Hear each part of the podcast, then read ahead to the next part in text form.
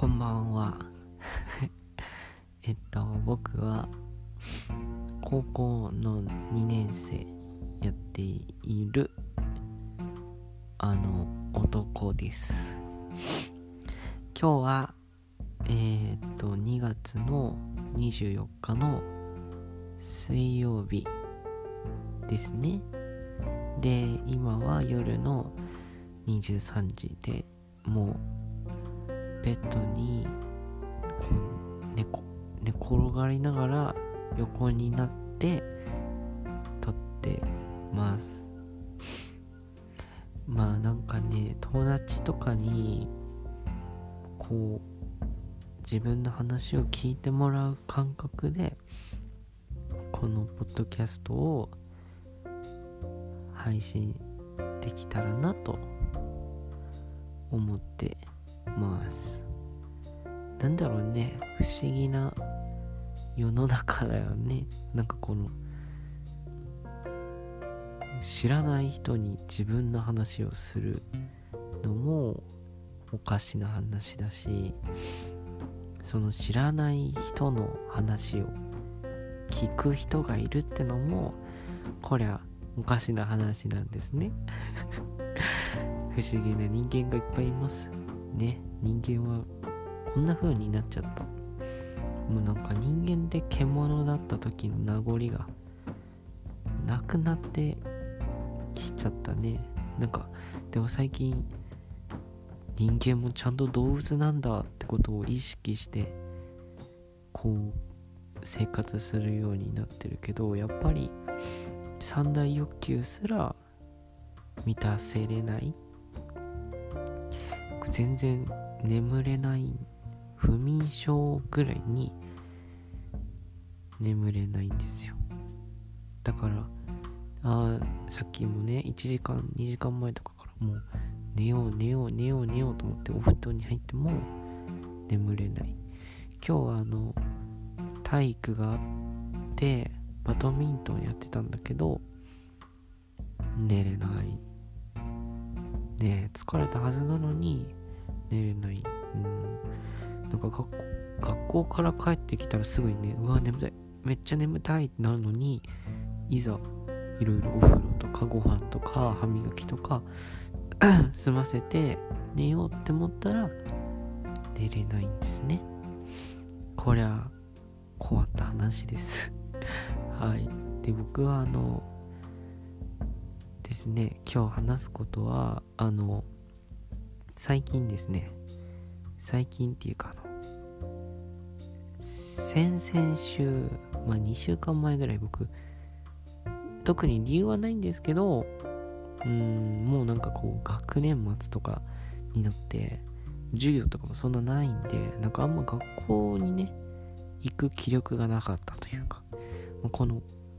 このご時世っていうのもあるしモチベーションがねなくてもう授業ないから成績ももうテスト終わって決まってるようなものですので僕も休んじゃってたわけですね。したらもう友達から「何休んでんだよ」みたいな LINE が来てあのなんか理由あるの？みたいな聞かれたけどまあ理由はないって答えたらえ？みたいなこと言われてまあそっか 学校って行くものかみたいな感じでですね。あの先週の水曜日からちゃんと行ってるんですけどどうやらですね僕が休んでる期間に2人の転校生が来たんですね。2人の転校生。それはどっちも女の子で。でさらにその転校生どの席に着くかっていうと僕の隣と僕の後ろなんですよ。つまり僕は囲まれてる状況なんですね転校生に。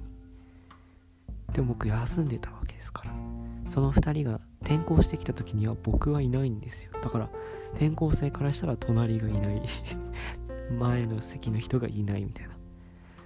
で僕その転校生が来てるよって言われて名前も顔も知らない状態で久しぶりに学校水曜日に行ったらですね先週の水曜日に行ったらまあ転校生がいるわけですよ。で転校生は転校生同士でもうまず仲良くなってるこう身近に感じたんでしょうかね。こう会話をしてたんですね。で僕はあのすごい人見知りな性格なのであのなんか普通の高校生だったら「え転校生が来てる」とか「あ転校生来たんですね」みたいな「あのここずっと休んでたけど久しぶりに来たんですよ」みたいな。仲良くなりましょうみたいな会話をすると思うんですけど僕はもう人見知りなのでなんかもうわーって他の周りの席の友達に逃げちゃうっていうかその席のもともと仲いい友達とかの方行って別に転校生の人とは話しかけないみたいな。で転校生もね人見知りなんでしょうか？もしくはあの僕と話すあの 記録もないのかわかんないけど話しかけてこないわけですよ。そうだからうんまだね隣の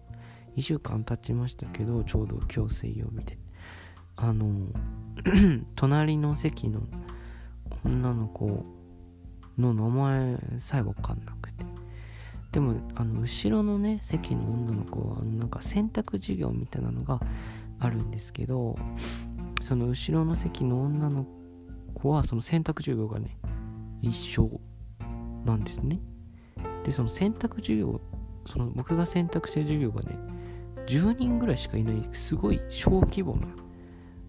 コミュニティというか10人しかいないんですよ僕含めて。だからあの生徒がね10人しかいなくて。でそしたらあの転校生が同じ選択授業なので、ま、11人目メン探偵がこんなん11人目のストライカーみたいなね感じでその女の子が来るわけですよ。だからまあすっごいあの狭いコミュニティにねその転校生はポンって放り出されるわけですからまあこれはさすがにね後ろの女の子の名前は覚えられましてその選択授業の中で。で話しかけようってするじゃないですか。っていうか話しかけてお友達になった方がいいじゃないですか。そんな狭いコミュニティのね選択授業同じなんですから。でもこれ不思議なもので僕は人見知りなのでね話しかけることができないんですよ。僕は事前にですね僕星野源さんが大好きで星野源さんのラジオを聴いてたらなんかちょっと前ぐらいに友達の作り方っていうメールテーマでメールを募集してたんですね。そしたらあの結論お友達になってくださいって直接言うことが一番いいみたいな結論になったんですね。それでですねあの星野源さんもそのお友達になってくださいってちゃんと伝えるってことがこうやっぱ大事だと。でたとえこう言ってそのお友達になってくださいって言ってなんか気持ち悪いとかあ嫌ですとかあの思われたとしても絶対にその恥ずかしいことじゃないみたいな。そのちゃんと伝えたってことは絶対に恥ずかしいことじゃないって言ってて。で僕はもうそれ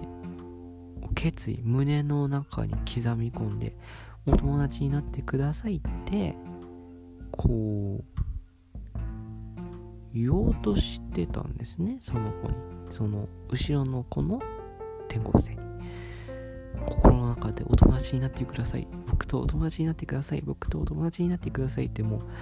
心の中で反数するわけです。そのお友達になってくださいっていうワードがでも隣の席にあの選択授業の時にその隣の席にポンって座ったとしても僕は言えないんですよ。話しかけることができない。でその転校生もおそらくすごい人見知りでこう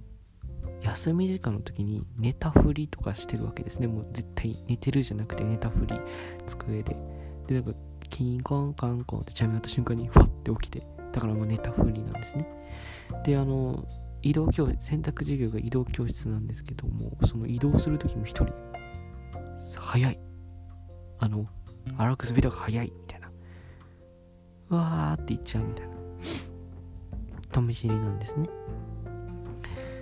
なのでやっぱり絶対に自分から話しかけないといけないと思ったんですけど。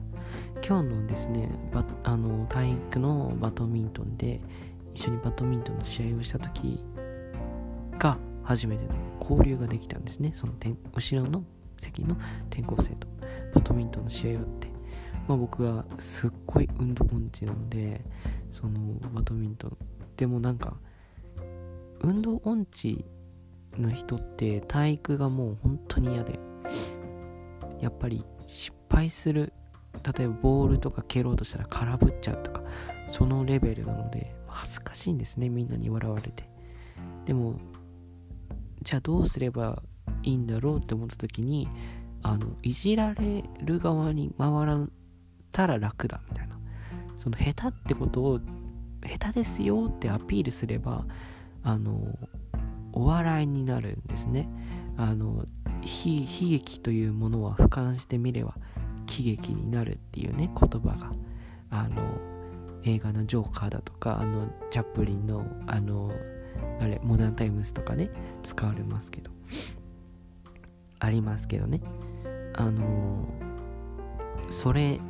をすればいいんですね。だから僕もめっちゃ下手ですよみたいな感じで。だからもう絶対に勝ってやるぞみたいなあのテンションなんだけど下手くそ。実際は下手くそみたいな。キャラでいけばもうみんな笑ってくれるし下手でもなんか僕が美味しいみたいな。感じで今日僕それで行こうと思ってなんかこうペア組んで2対2でバドミントンするんですけどもう一人の男の子の方にあのま、任せるというか頑張れ頑張れって僕めっちゃ横で応援してて。でそういうねお笑いいじられ役みたいな感じに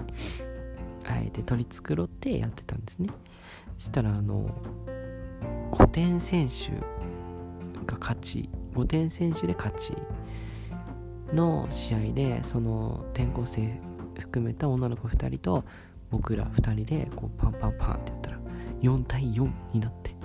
うわーみたいな感じでもう熱い試合がかましてですね。で最終的にですねその転校生の女の子が僕に向けてそのバドミントンの羽のやつをポコーンって向けてで僕がわーわーみたいな感じでファンっつってめっちゃ空振ってねポトンって羽のやつが地面に落ちて相手が勝つみたいなこう美味しい状況あの漫画のような 相手の女の子たちもやったーみたいな感じでで僕らはなんかうわーみたいな感じでオーバーなリアクション取って楽しかったーみたいな感じになってでその時にまあ会話はしてないけどそのやっぱそのバドミントンという運動の会話をして僕運動音痴ですごい運動というものがスポーツというものが大嫌いなんだけど今日そのバドミントンの瞬間はもうあこれがスポーツの楽しみなんだみたいな。スポーツって楽しいんだコミュニケーションなんだって思えたっていう話ですね。なので今日今日ですねそのスポーツとしてコミュニケーションが取れたと僕は思ってるので明日こそはその転校生にお友達になってくださいって言いたい。でもその友達にですねお友達になってくださいって直接言おうと思ってるんだって聞いたらいやお友達になってくださいって直接言うのはおかしいよみたいななんかなんとなくの普通の会話の流れで気づいたらお友達になってるってのがまあ普通じゃないですか。まあそれは僕も分かってるんですけどやっぱその星野源さんの話を聞いて本当にお友達になってくださいっていうのが一番ベストなのかっていうのを試したいっていう気持ちもあるんですね。その後ろの転校生の子のとかにお友達になりたいっていうのは本当なんですけどもお友達になってくださいって言ってお友達になれるのかを試したいっていうのもあります。なのでね明日頑張ってお友達になってくださいってね明日こそは言いたいと思いますっていう話です。おしまいです。